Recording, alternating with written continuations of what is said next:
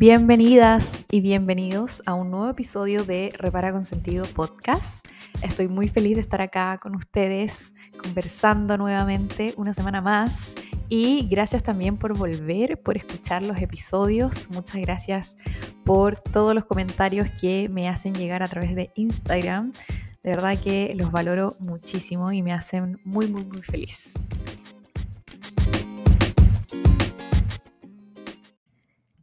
Hoy tenemos un episodio especial con una invitada de honor, ya quiero que la conozcan.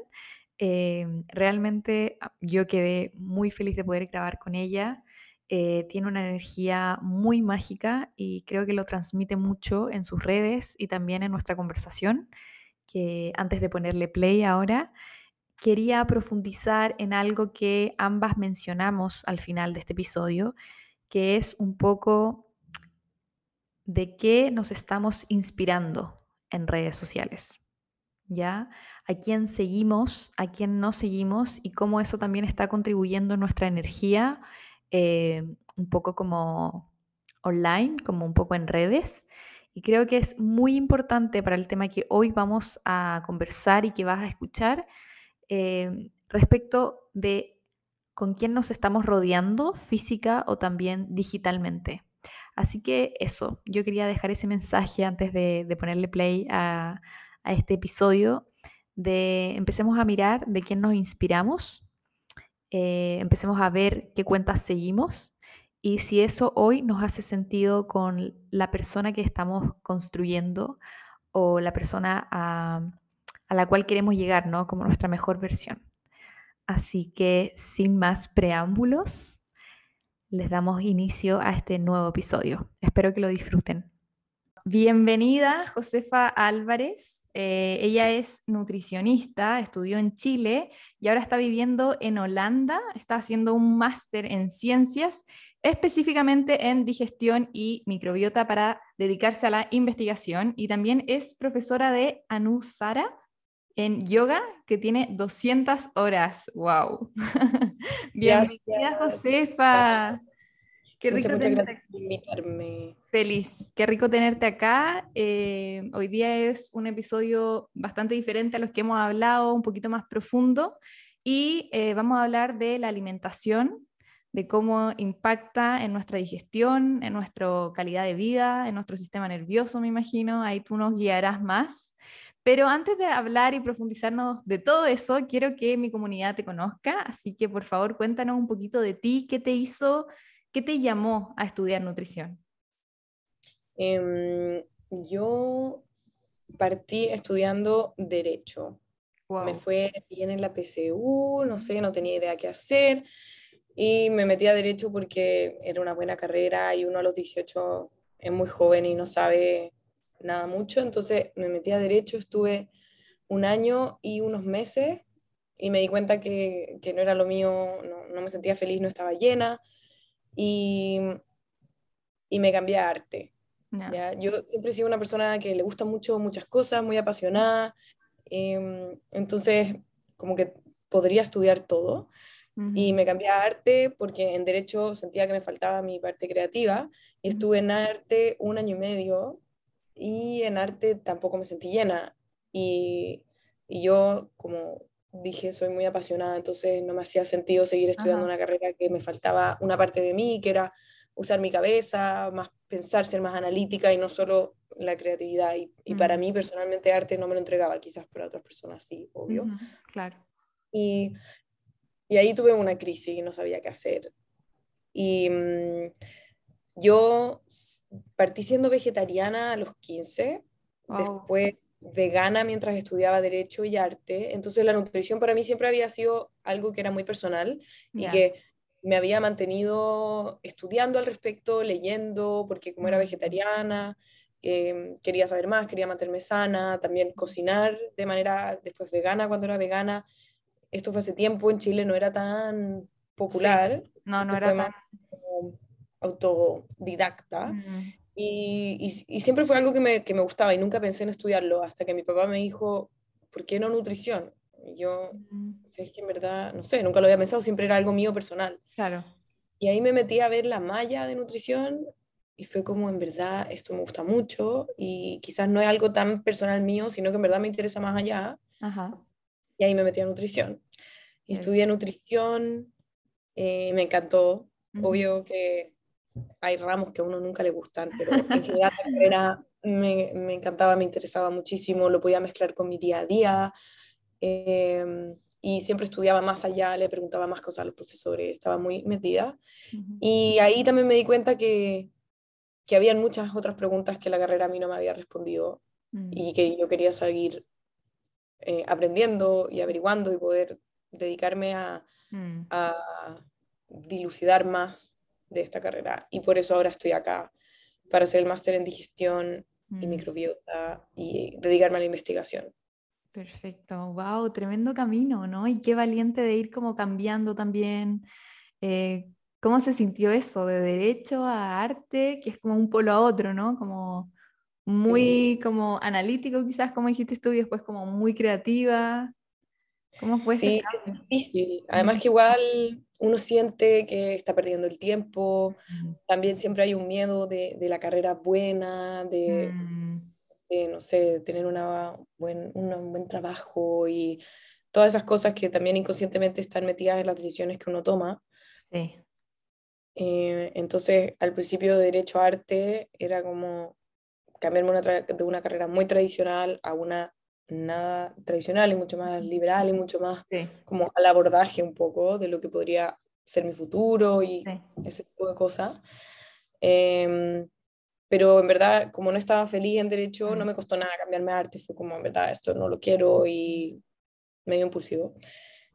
Em, pero después cuando me di cuenta que no era arte, ahí fue mucho más crítico, como que lloré y no sabía qué hacer porque estaba muy mm perdida, no sé si perdida, pero de verdad que no sabía qué hacer y sentía que tenía que tomar una decisión demasiado importante en mi vida, mm. que ahora miro para atrás y uno puede encontrar su camino de muchas maneras y uno a los 20 no, no es no sabe. puro de toda su vida, entonces, claro, pero en ese minuto era mucho más crítico. Sí. Y, y claro, y es importante poder hablarlo, poder contarle a mis papás y que ellos me, me apoyaran en la decisión que quería tomar. Eso también fue muy importante. Si no, no me hubiera podido cambiar, obviamente. Mm. Em, pero sí. importante como empezar a poner sobre la mesa esto, ¿no? Como esta como invisibilidad de la presión social, familiar, un poco como sin, sin esa intención, pero igual está, ¿no? Como de escoger una carrera buena, ¿no? Entre comillas, que como que decide esto que vas a hacer el resto de tu vida y uno con 20 años y le quedan como 80 más, así que sí, es bien, por eso te decía, qué valiente, ¿no? De dar todos esos cambios. Sí, es, es difícil y también, bueno, los miedos, y no solo eso, en Chile igual es súper caro estudiar, entonces tampoco es como que uno se pueda andar cambiando, no tenga cargo conciencia o que pueda realmente pagarlo. Mm. Eh, entonces eso también va de la mano, porque hay otros países, quizás como acá, que yo ahora veo la diferencia, en donde acá estudiar es muchísimo, muchísimo más barato. Las carreras no duran cinco años, sino que duran tres y son más generales y, se va uno especializando en el camino. Para mí eso es mucho más amistoso que la manera en que la tenemos en Chile, en donde hay que decidir como un poco más, como que son cinco años. Entonces tampoco es menor. Es un compromiso alto. sí, y yo creo que hay mucha gente que está estudiando cosas o que nunca se cambió de carrera o que nunca se salió y que no es tan, infeliz, no es tan feliz y es un poco infeliz o que no vive plenamente por esa presión mm. entre plata, presión social, que tus papás, que la sociedad, que el cartón y sí. Wow, ya tienes, tu, ya tienes tu primer episodio para tu podcast. No, y eh, también como que lo cuento y todos me miran como, wow, claro, claro. cambiaste de, tres carreras y tan distintas, porque claro, el área derecho social, después arte, que es artístico, y ahora nutrición, que es científico, y ahora además dedicándome a la investigación científica, nada que ver, mm. pero sí. Sí, cuando te escucho como que pienso qué importante es no identificarse con nada siendo tan joven. Como que uno puede ser todo a la vez, como que no, no tienes por qué, quizás sí tienes una parte súper analítica como de derecho y a lo mejor sí eres súper artística Y a lo mejor sí eres súper como científica, como que puede como coexistir todo eso a la misma vez como en una sola persona, ¿no? Se nos ha dicho como que somos uno, otro, otra cosa. Sí, eso de encasillarse también es muy dañino porque uno se empieza a autoentender como dentro de esa casilla y eso mismo te limita después a, qué decisiones uno está tomando. Como no, es que yo no soy capaz de esto porque no soy creativa. Claro. En verdad, es así. No lo Pero, claro, y a mí me pasa que ahora lo que estoy haciendo eh, estoy muy feliz, muy plena porque entendí que me gusta mucho porque puedo aplicar las tres cosas y en la investigación científica como que uno necesita de todo porque hay que leer mucha literatura de todo lo que se ha hecho hasta ahora, la teoría, muchos papers, em, toda esa parte y hay que escribir, o sea, cuando uno hace una propuesta de investigación o, lo que sea, uno escribe artículos y etcétera, y todo, ahí está toda la parte como más literaria, que es lo que me recuerda a por qué me gustaba estudiar derecho, mm. leer y eso. Em, después, bueno, todo lo científico es la base de lo que hago, entonces ya entender el cuerpo y la nutrición, etcétera, pero lo creativo es que en la investigación uno tiene que idear eh, nuevas preguntas, uno tiene que ir más allá de lo que ya se sabe, uno tiene que inventar un poco qué podría en verdad estar pasando que no sabemos, qué preguntas me puedo hacer al respecto, cómo las puedo resolver. Entonces es un poco un juego porque uno, los experimentos, eh, o sea, mal llamados experimentos, pero también en los estudios con con humano, en los clinical trials, lo que sea, uno más o menos crea un setting de lo que uno quiere investigar. Entonces ahí está la parte creativa. Y bueno, y con mi Instagram también creo que ahí desarrollo un poco más la parte creativa que... Totalmente hago un post, no sé, le elijo los colores. Para mí eso ya es una operación. Totalmente, es crear algo, sí, de todas maneras. Y ahí, eh, Josefa, ¿cómo entiendes también o cómo sientes si hay alguna diferencia quizás en la Josefa de antes y la de ahora, como la alimentación, la nutrición, porque tú dijiste que empezaste bien chica, a los 15 años ya como cambiando estilos de alimentación, que yo creo que hace tres años debe estar como famoso el ser vegano, vegetariano, más de tres años, no, tres, cuatro yo diría, pero antes era... ¿Cómo, cómo tienes esa mirada en la alimentación antes, hoy? Me partí siendo vegetariana por algo nada pensado ni nada, simplemente me fui un verano de vacaciones con mi familia, como siempre, camping y comíamos mucho asado y mucha carne. Y me acuerdo terminar ese verano en febrero y dije, yo no quiero comer más carne durante un tiempo porque fue mucho. Y todos me miraron como, ya, José, ¿qué estás hablando? era, no sé, 2009. Y, y ahí dejé la carne y yo fui vegetariana ocho años y medio. Entonces, desde ahí, pero porque dejé la carne y mm. me empecé a sentir bien en ciertos aspectos. Me sentía más liviana y y me pasó que como era algo medio nuevo y nadie en mi familia era vegetariana, entonces tenía que yo averiguarme por mí misma, llegué a una comunidad que me motivó mucho y me hizo ver un mundo que en Chile quizás no existía y era YouTube, con todos estos vegetarianos y veganos de Australia o de Hawái, no sé. Y, y, ahí me empecé a meter más y empecé a entender ciertas cosas y para mí al principio, bueno, me sentía más liviana y después empecé a ver todo lo de la crueldad animal mm. y cómo yo no quería contribuir a esto. Entonces era un poco más por ahí porque yo tampoco tenía mucho conocimiento nutricional, no, no entendía nada de las vitaminas ni nada, no estudiaba nutrición ni estaba en el colegio de hecho, entonces era un poco más por los animales. Después cuando estaba en Derecho y en Arte lo mismo, era más, más animalista, creo, por, por así decirlo, la mirada.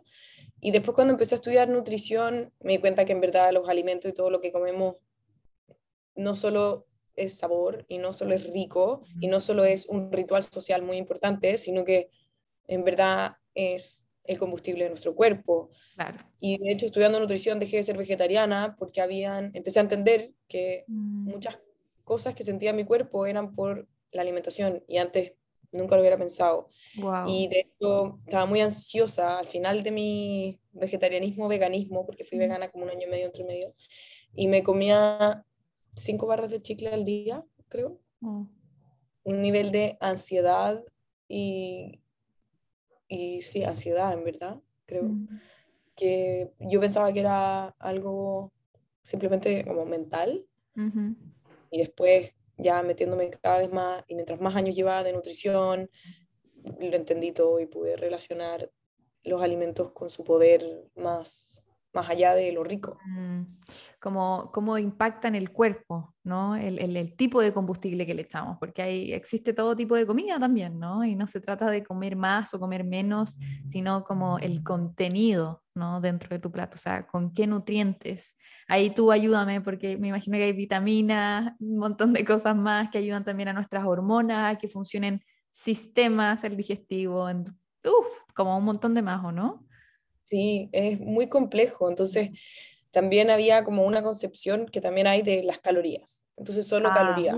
Y todo se centra en las calorías, calorías adentro, calorías afuera, y que solo tenemos que ser flaca y ya está. Mm. Y, y en verdad, si es que uno se pone a mirar un poco la naturaleza y entenderla, y uno empieza a entender más lo que pasa detrás, y eso en todos términos, quizás el que es químico lo ve así, el que es biólogo, el que trabaja con la agricultura orgánica, cualquier persona que está cerca a la naturaleza y puede entender algún sistema de la naturaleza se va a dar cuenta que es súper compleja y que mm. entender la alimentación solo como calorías es lo más ignorante que podríamos hacer, porque mm. como, como algo tan complejo como nuestro cuerpo va a solo necesitar calorías.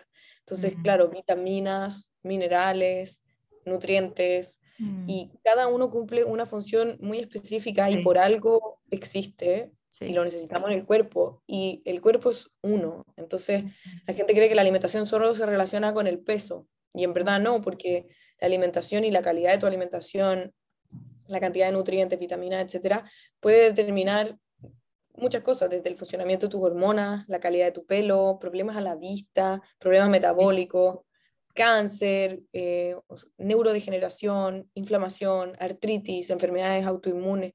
Entonces, claro, cada vez mientras uno más se adentra en este tema, se da cuenta que es muy complejo. Mm. Y me hace mucho sentido además, ¿no? Como siento que el ser humano es parte de la naturaleza. Entonces, como cómo nos estamos llevando también con estos alimentos, ¿no? Cómo también los preparamos, cómo nos cuidamos, ¿no? Porque al final es como uno eh, toma conciencia de cómo quiero alimentar a mi cuerpo, cómo me quiero cuidar, ¿no? Y ahí entra un poquito quizás los hábitos, quizás el cómo nos enseñaron, ¿no? Nuestra familia. Y ahí tocaste un punto como una fibra, ¿no? Que es lo social, ¿no? Que, es como, como, yo creo que muchas sociedades todavía están pegadas con esto de que la mujer tiene que ser 90, 60, 90, que está mal mirado que, no sé, sea más curvilínea o que no, entonces creo que es tan importante mirarnos como un, un todo, ¿no? O sea, no es solamente llegar y funcionar y comer menos calorías, más calorías, sino que es, al final, cómo estoy cuidando yo todos mis sistemas, ¿no? Como internos. Mm. Sí, y mm, totalmente, para mí la alimentación es, es parte del autocuidado. Mm. Y yo siempre hablo eh, como con mis pacientes y, y trato mucho el tema de devolverle el poder al cuerpo y mm. salirnos de la mente, porque la sociedad nos ha mm, empujado hacia una relación con la comida muy mental. Como, ¿qué es esto? Eh, ya, ¿cuántas calorías tiene? O mm. quiero bajar de peso, o quiero verme bien. Y simplemente algo muy mental y superficial, y nos olvidamos que el cuerpo habla y que el cuerpo em, es muy sabio en decirnos como cuando tenemos hambre o cuáles son las señales que nos manda el cuerpo. Entonces, claro, estamos, estamos teniendo una relación con la comida muy mental que no es mental porque al final somos uno con el cuerpo mm. y muchas veces podemos estar teniendo una relación con la comida que es emocional y no podemos ver porque estamos muy encegados tratando de comer mentalmente, comer con los ojos, elegir simplemente qué es lo que quiero a través de un proceso mental aprendido por la mm. sociedad, más que conectado con el cuerpo y poder realmente sentir qué es lo que tengo ganas, qué es lo que quiere mi cuerpo, tengo sed o tengo hambre. Mm. Hoy día ya estamos súper desconectados de, de, esa relación sí. y, y, es difícil volver a eso, pero creo que es clave en, en esta relación al final. Totalmente, me emocioné mucho cuando te escuchaba porque, porque es verdad, ¿no? Cuántas cosas como aprendemos solo mentalmente. Me, como que me, me prendió porque cuando yo también a mis pacientes de repente entienden algo de lo que les está pasando, yo les digo, ya, pero eso está en la mente. Ahora toca como corporalizarlo, por así decirlo, ¿no? Como en la experiencia, vivirlo, que es totalmente diferente. Y cuando te escuchaba, también me acordé, yo cuando era más chica y quizás algunos años de la universidad también, em, porque yo soy de Rancagua y me tocó vivir en Santiago eh, y me acuerdo cuando estaba un poco angustiado, cansado, un poco más ansiosa, que todavía no identificaba eso siquiera, me compraba una negrita, que ahora se llama Choquita, eh, y, lo hablé en un post que me, acordaba después hice como el clic de que la negrita me recordaba mucho a mi mamá, como a estos momentos que yo compartía con ella una negrita, entonces en verdad no era estar comiéndome la negrita, era como estar reviviendo ese momento con ella y era literalmente un recuerdo emocional, o sea, era una alimentación emocional. No era que me comía bien negritas tampoco, pero el, el, hecho de hacerlo como que dije, wow, qué, qué heavy, quizás necesito llamarla en vez de comer esto, o necesito quizás dormir más en vez de comer esto, ¿no? Y, y, es verdad, uno está como tan automático y, y es un camino de vida al final, un proceso, como de volver a conectarnos con nuestro poder, con nuestra intuición, como tú dijiste. Sí, es un proceso muy largo y yo creo que uno nunca termina de hacerlo porque mm, mientras más uno empieza a entender el cuerpo y conectarlo, uno se da cuenta de que es un camino sin fin y es muy lindo. Sí. Y, y, sí, hay mucho de comer emocional, mm. de llenar vacíos y, y, claro, porque está todo conectado. Entonces, eh, al final hay muchas emociones que nos llevan a comer ciertos alimentos y que si es que no entendemos nuestro cuerpo, simplemente nunca vamos a poder ir a la raíz de lo que lo, mm. está produciendo. Y, y, yo también le digo a mis pacientes, como si es que sientes que tienes las ganas de comer algo, pero tienes en tu cabeza que comiste hace poco y que no deberías tener hambre, entonces quizás no es hambre y es simplemente la necesidad de otra cosa. Y cómo, cómo entenderlo no mentalmente, sino que con el cuerpo, y yo les digo que hagan, por ejemplo, eh, un saludo al sol de yoga o hagan unas flexiones o cualquier movimiento corporal, porque cuando uno acaba de comer, sí puede tener hambre como ansiosa y te puede caber un helado más en el estómago, pero cuando uno tiene esa hambre y hace, por ejemplo, flexiones o un saludo al sol, uno puede sentir el cuerpo y decir, hoy estoy llenísima, se me va a salir la comida porque en verdad comí hace una hora y ahí uno un poco le devuelve esa señal al cuerpo, la hace muy visible y, y, eso, hay ciertas maneras que uno puede empezar a conectar y yo sé que eh, tú haces con tus pacientes como journaling y eso, y en nutrición también se usa mucho eh, escribir, porque cuando uno escribe uno se da cuenta de muchas cosas y, y, al final la, la, alimentación se relaciona demasiado con lo psicológico y, y, el journal es una manera, una herramienta muy buena para poder reconectar con mm. eso que no entendemos tanto, que es el mm. cuerpo. Creo que lo entendemos poco. Amo, eh, Team Journaling, te caché. Oye, voy a empezar a hacer eh, posturas de yoga.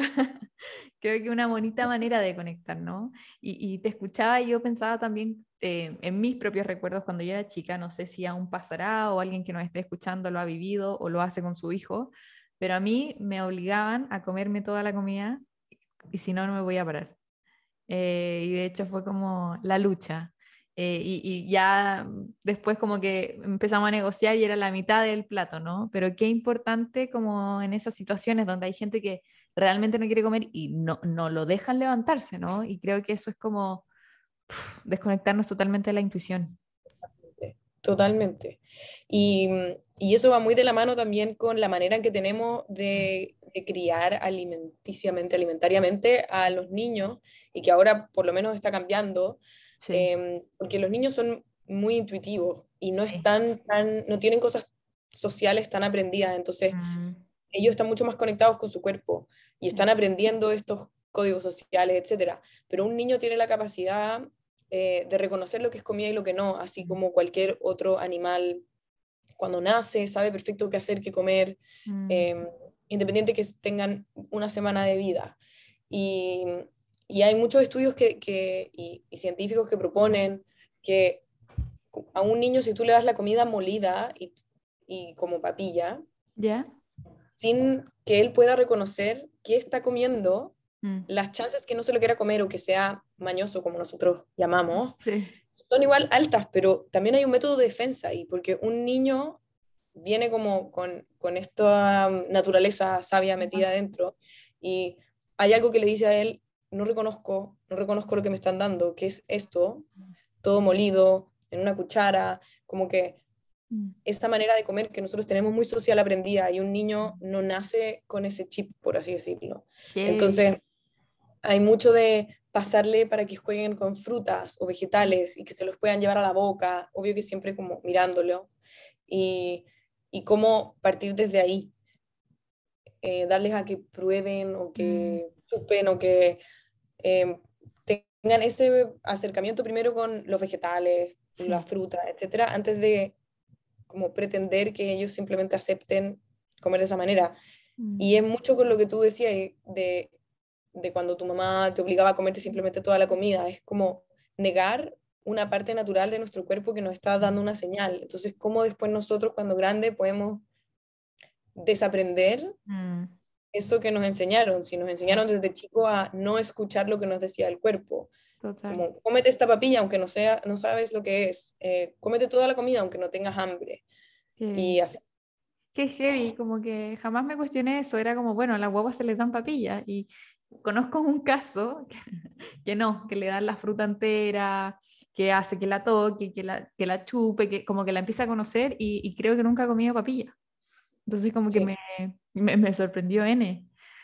Qué, qué importante, como todo esto que, de, los códigos sociales que vamos aprendiendo desde tan chicos eh, y, la importancia también de ir desprendiéndonos poco a poco de esto y ir conectando con nosotras, ir viendo que la alimentación es más, como tú dijiste, algo rico, sabroso, algo social también que permite unirnos, sino que también es combustible a nuestro cuerpo y información a nuestro cuerpo. Sí, totalmente. Información y es una herramienta al final. Sí, también. Como que es lo que nos permite estar sano, lo que nos permite poder pensar, lo que nos permite dormir bien, Mm, eh, estar fuertes, tener claridad mental. Entonces, claro, hay una parte social, Ujú. de ritual social, que celebramos todo con comida, mm, y está perfecto y hay que aceptar eso también mm, y, y lleva- tenerlo con nosotros en el día a día, pero también ver la alimentación como esta herramienta. sí, Entonces, ¿qué necesita mi cuerpo? Y no solo comer por rico, sino que también comer como un acto de amor propio y decir, yo amo mi cuerpo y quiero Mm. entregarle lo mejor que puedo. mm, ¿Qué es lo mejor que puedo? Entonces voy a elegir qué comer. Y ahí viene mucho también el informarse, mm, educarse. Me pasa que en muchos temas nos educamos por, por interés y curiosidad y no sé por qué la alimentación no es tanto. Em, sobre todo, no sé, como em, para tener el cuerpo, si vas al gimnasio o el Mm. pelo. Todos Mm. averiguamos ya qué necesito para que el pelo esté mejor y qué voy a hacer en el gimnasio y, y uno empieza a leer en internet y con la alimentación quizá hay como eh, mucha manipulación de la información. mm, Entonces, hay mucha información que es solo calorías y superficial, que en, en Mm. verdad no, no nos aporta mucho. Y por otro lado, la gente creo que busca también la salida más fácil y no Mm. quiere ese entender profundo, sino que quiere Mm. más bien una solución rápida sí. que no existen. Totalmente. Qué bueno como ir mostrando eso también, ¿no? Como, como la responsabilidad de cada uno también de informarse, ¿no? De que nadie te va a venir a salvar en ningún aspecto. Que si bien pueden haber nutricionistas, psicólogos, doctores, etcétera, etcétera, eh, y, que, y que me gusta mucho esa mirada, ¿no? Como no tomar a nadie como absoluto. O sea, el mejor conocedor de tu cuerpo eres tú y, no ir tomando como ninguna, no sé cómo decirlo, como visión, por así decirlo, como ya esto es, como el vegetarianismo es, lo veganismo es, o la carne, o lo keto es, es como anda viendo qué necesita tu cuerpo finalmente. Anda tomando y tú también investigando, tú tomando ese rol. Pero sí, yo creo que el desafío de todo hoy día es como ir más despacio, ¿no? Queremos todo tan rápido y fácil y ya y que alguien te dé una pastilla mágica y que se te pase todo lo que te está pasando. Sí, y con el cuerpo nada es así. todo toma su tiempo, son procesos, crear hábitos, paciencia, tenerle paciencia también al cuerpo, el cuerpo que nos tiene tanta paciencia como a lo mental y nosotros no le tenemos nada de paciencia. Es verdad. Eh, muy importante. Sí. Em, sí. Qué lindo. Qué lindo, me encanta, Josefa. Oye, y bueno, mi última, no, no es pregunta, eh, es pedirte algo. ¿Qué, ¿Qué, consejo le darías a las personas que nos están escuchando eh, y que están ahí como un poco con la, alimentación, quizás un poco como en tensión? ¿no? Como que es algo que quizás les hace ruido hoy día en su vida o que quizás aún no han llegado como a, a sentirse como, como cómodos, ¿no? Tanto en su cuerpo como en los hábitos de alimentación. ¿Qué consejo le darías tú como para, para empezar?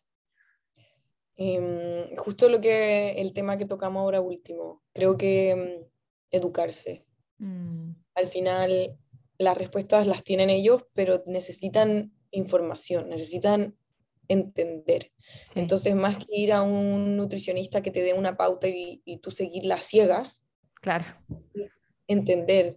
Pues hay libros, hay podcasts, mm. hay, bueno, nutricionistas que trabajan un poco más desde esa mirada. Mm. Y, y, eso, entender que cómo leer una etiqueta nutricional, qué son las proteínas, qué le van a hacer a mi cuerpo, para mm. qué necesito comer pescado, que todos dicen que es saludable. ¿Es realmente saludable comer pescado? Ya, sí o no, ¿por qué? Mm. Creo que desde ahí, desde entender y que ya no sea una incógnita, no sea borroso, mm. y simplemente, porque cuando es una incógnita, cuando es borroso, es muy fácil seguir mm. cualquier consejo que te den, pero dura poco. Entonces te dicen, no, esto, y uno lo hace por dos semanas y después como uno en verdad no entiende y no está internalizando lo que está haciendo. Eso dura dos semanas y después se te olvida porque no, hay un propósito. Entonces creo que el entender va a generar que haya una internalización y un entendimiento para generar un propósito. Y yo siempre trabajo con mis pacientes con objetivos, con propósito. ¿Qué es lo que yo quiero? Quiero que mi cuerpo se sienta de, de cierta manera. Ya, entonces, ¿qué necesito entender? Mm. Y, y, eso, y la paciencia, lo que hablamos porque mm. sea cual sea el propósito, el objetivo, va a tomar tiempo, va a mm. requerir esfuerzo, em, y, y, sí, y rodearse de gente que, que, que te acompañe y que, que, esté feliz por los cambios que uno está haciendo, porque al final son cambios los que uno, cuando uno entiende, uno tiene un propósito, después quiere alcanzar algo nuevo y necesita cambios. Y esos cambios tienen que ir acompañados de, de personas y de un ambiente que te reafirmen que lo que uno está haciendo está bien. Sí. Y eso es muy importante. Sí, totalmente. Nos quedamos entonces con, con esos tres grandes como, no les quiero llamar tips. ¿Cómo, le, cómo les dirías tú? Me carga la palabra tips. No sé, como que siento que el tip es como, no, no es eso, sino como... Sí, quiero algo más profundo, ¿no? Quizás como con esos tres consejos como más de sabiduría, yo diría, ¿no? Como conocerse, educarse, eh, tener paciencia, que es fundamental en la vida y sobre todo con nosotros mismos. Qué, qué lindo eso. Y inspirarse, ¿no? Rodearse de personas que a uno lo, lo alienten a ir por ese camino. Y me, me acordé cuando comentaste esto de, de ver ah, en YouTube como estos australianos, hawaianos, ¿no? Como la vida que tenían y me imagino que te inspiraste un poco como, bueno, si ellos pueden, yo también puedo, ¿no? Y qué lindo ir encontrando eso. Así que les voy a dejar las redes de la Josefa abajo en el podcast. Ella tiene un Instagram que se llama Nutre y Habita, ¿cierto? Muy bueno, con información muy buena ya para hacer nuestro punto uno, que es conocer, educarnos y también tu página en YouTube todavía está vigente. Sí, pero quiero re, ¿Retomar? retomarla con mis nuevos conocimientos, porque partí mi YouTube cuando era una mm, fan de la alimentación. Pero yo te seguía, yo te seguía y debo haber hecho alguna receta. Sí, era, era amateur, pero me gusta, me gusta mucho comunicar. Mm. O también educar, lo que pueda aportar, en verdad. Sí. Ayudar y, entregar los conocimientos que tenemos, ¿no? Para que los demás también puedan hacer conciencia y comenzar. Así que te damos muchísimas gracias, Josefa, por haber participado en nuestro podcast. Y bueno, bienvenida para cualquier otra ocasión y que estés muy bien. Te mandamos un besito y muchas gracias a los que nos escucharon también. Chao. Chao.